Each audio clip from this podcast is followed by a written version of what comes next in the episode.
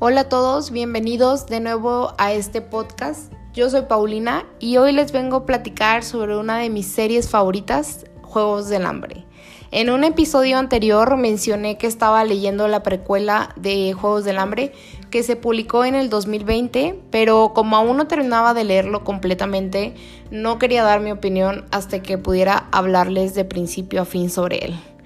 Para empezar les daré una breve reseña de Juegos del Hambre para quienes no están muy familiarizados con estos libros, aunque probablemente muchos de ustedes, aunque sea, han visto las películas. Esta trilogía es una historia distópica en el que el mundo, o creo que es América en particular, creo que incluso hablan de los Estados Unidos, está dividida en distritos y un Capitolio que son quienes lo controlan todo. Hace mucho tiempo hubo una rebelión de los distritos hacia el Capitolio y cuando el Capitolio ganó crearon los Juegos del Hambre en el que cada año se haría un sorteo de dos niños o adolescentes de cada distrito para participar en los juegos. Eh, estos juegos consisten básicamente en dejar a todos los tributos dentro de una arena hasta que se maten mutuamente y haya un ganador. Eh, no sabemos exactamente, eh, al menos en esta trilogía, de por qué se crearon en particular los Juegos del Hambre, o sea, por qué eh, esa dinámica, pero sí sabemos que es como un castigo para los distritos por haberse rebelado en contra del Capitolio. Obviamente tenemos a una protagonista que eventualmente se convierte en la heroína de la historia y vamos siguiendo su trayecto de hecho, ella, ella misma es la que narra la historia. Y pues su trayecto durante los juegos y todo lo que sucede entre ella y el otro tributo que fue elegido este, de, de su distrito. Y si no han leído los libros, les recomendaría dejar de escuchar este episodio en particular si no quieren ningún spoiler, porque realmente no quisiera contarles mucho de lo que sucede en los siguientes dos, porque la historia va cambiando bastante y hay muchas sorpresas. Y bueno, pues ahora hablemos de la precuela. El libro en español eh, se llama Balada de pájaros, cantores y serpientes. Y lo único que yo sabía antes de empezar a leerlo era que el protagonista era un hombre y que la historia se desarrollaba en la décima edición de los Juegos del Hambre. Por un momento creí que era Haimich, el coach o el mentor de Katniss y de Pira en los Juegos del Hambre, en la trilogía original. Y creí que por fin íbamos a conocer su historia de cómo ganó los Juegos del Hambre y qué fue lo que hizo para ganar. Aunque creo que, si no me equivoco, en alguno de los libros de la trilogía lo mencionan brevemente. Pero luego me di cuenta que Hamish no participó en la décima edición, sino muchísimo tiempo después. Entonces empecé a leer y oh sorpresa, que el protagonista es el mismísimo Cornelius Snow, o sea, el presidente del Capitolio de la trilogía original. Hasta me trabé, o sea, mi emoción pudo más. En este libro, él aún es joven, vive y estudia en la universidad, en el Capitolio, y pues él es el que nos va contando la historia. No está escrito como en primera persona como la trilogía. Eh, si no me equivoco, el término correcto o el tiempo correcto sería decir que está escrito como en tercera persona.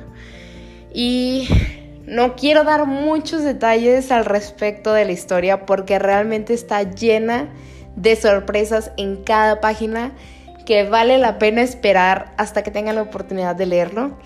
Pero lo que sí les puedo decir es que de verdad me gustó muchísimo. Como fan número uno de la trilogía original, que hay cosas que ya no me acuerdo porque la leí hace muchísimos años, hace como, no sé, unos 10, 9 años aproximadamente la leí cuando estaba en la universidad. Eh, la verdad es que este libro es un complemento ideal para conocer y comprender mucho más de cómo funcionan los distritos, qué sucedió en la guerra, qué fue lo que detonó la guerra y sobre todo conocer el origen de los Juegos del Hambre, pero muchísimo más detallado. A lo largo del libro hay demasiadas conexiones entre esta precuela y la trilogía original. Incluso nos dan hasta más detalles de cómo se originaron los Mockingbirds, que los Mockingbirds son una un fact, eh, un hecho importante dentro de los Juegos del Hambre. Eh, y simplemente todas esas pequeñas referencias y explicaciones que se hacen de manera muy sutil durante el libro te dejan con la boca abierta todo el tiempo. El libro está largo. Eh, no recuerdo exactamente cuántas páginas tiene, pero sí es un libro un poquito largo porque aparte tiene la letra muy chiquita. Pero la verdad es que se lee muy rápido porque la historia va cambiando muchísimo. O sea, cada vez, cada capítulo esperas algo y termina en otra cosa totalmente diferente y otra vez vuelve a cambiar y está muy intensa como toda la trama y todo el drama y toda la mafia, diría yo, que hay dentro del Capitolio, que pareciera que no, pero hay demasiado detrás, incluso entre ellos mismos, ¿no? O sea, hay demasiada intriga. Y pues la verdad es que te hace querer leerlo y leerlo hasta saber qué va a pasar con Snow. De verdad me sorprendió incluso que terminé empatizando con él durante la mayor parte del libro, aunque claramente lo odio en los otros libros. Pero en esta hasta, o sea, no voy a decir que me cayó bien, porque igual sigue siendo un hijo de su, ya saben qué. Pero la verdad sí llegó un punto en el que me dio como ternurita, como que así cosita de, ay no, pobrecito.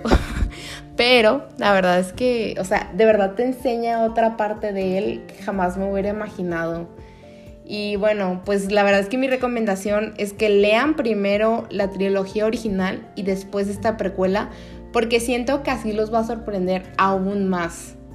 Todavía no estoy segura si se va a publicar un segundo libro, no he investigado al respecto y no he visto alguna noticia ahí como que rondando por redes sociales ni nada, pero el final sugiere que sí podría continuar la historia. Digo, obviamente podrían seguir la historia hasta llegar a conocer a Katniss, obviamente hay como 60 años entre un libro y otro en los que podrían abarcar muchísimo, pero hay demasiado que conocer sobre la vida de Snow, que de verdad yo me muero de ganas porque se publique otro libro. De verdad me dejan súper intrigada. Y pues en general eh, sobre Susan Collins, la, la escritora, yo siento que mejoró muchísimo su narrativa durante todos estos años porque el libro es aún más adictivo que los primeros, se nota mucho la mejora en cuanto a la complejidad de la historia y a los detalles que introduce eh, en ella y como el énfasis que ponen ciertos personajes. Para los fans de Juegos del Hambre, este libro es imperdible. Definitivamente lo van a disfrutar bastante, van a conocer nuevos personajes, una nueva perspectiva de un personaje que ya conocemos y que odiamos. y además van a entender muchas cosas sobre la arena, los mockingbirds, los tributos y en general todo lo que está envuelto relacionado con esta competencia tan crazy, tan dramática y tan sádica, ¿no? Mi calificación es un 10 de 10, sin dudarlo. Así que si ustedes ya leyeron este libro, me gustaría que me contaran qué les pareció, si les gustó tanto como a mí, si lo recomendarían o si se les hace como una historia innecesaria. Y si no lo han leído, corran por favor en este momento a leerlo, por favor, y otra vez vengan a buscarme para contarme qué opinan sobre él y si ustedes creen que va a haber un segundo libro. Eh, recuerden que pueden seguirme en mi Instagram como Pau con doble A guion bajo Ayala. Y ahí pueden ver también más contenido sobre los libros que he estado leyendo últimamente. Que obviamente voy a subir una foto, si no es que más bien ya está publicada ahí, eh, para cuando ustedes estén escuchando este episodio, de la bella y hermosa portada de este libro, que va muy de acuerdo y va muy al estilo de los primeros libros. Así que vayan a mi Instagram, cuéntenme su opinión y denle like a esta hermosa portada. Esto es todo por ahora y nos escuchamos en el próximo episodio.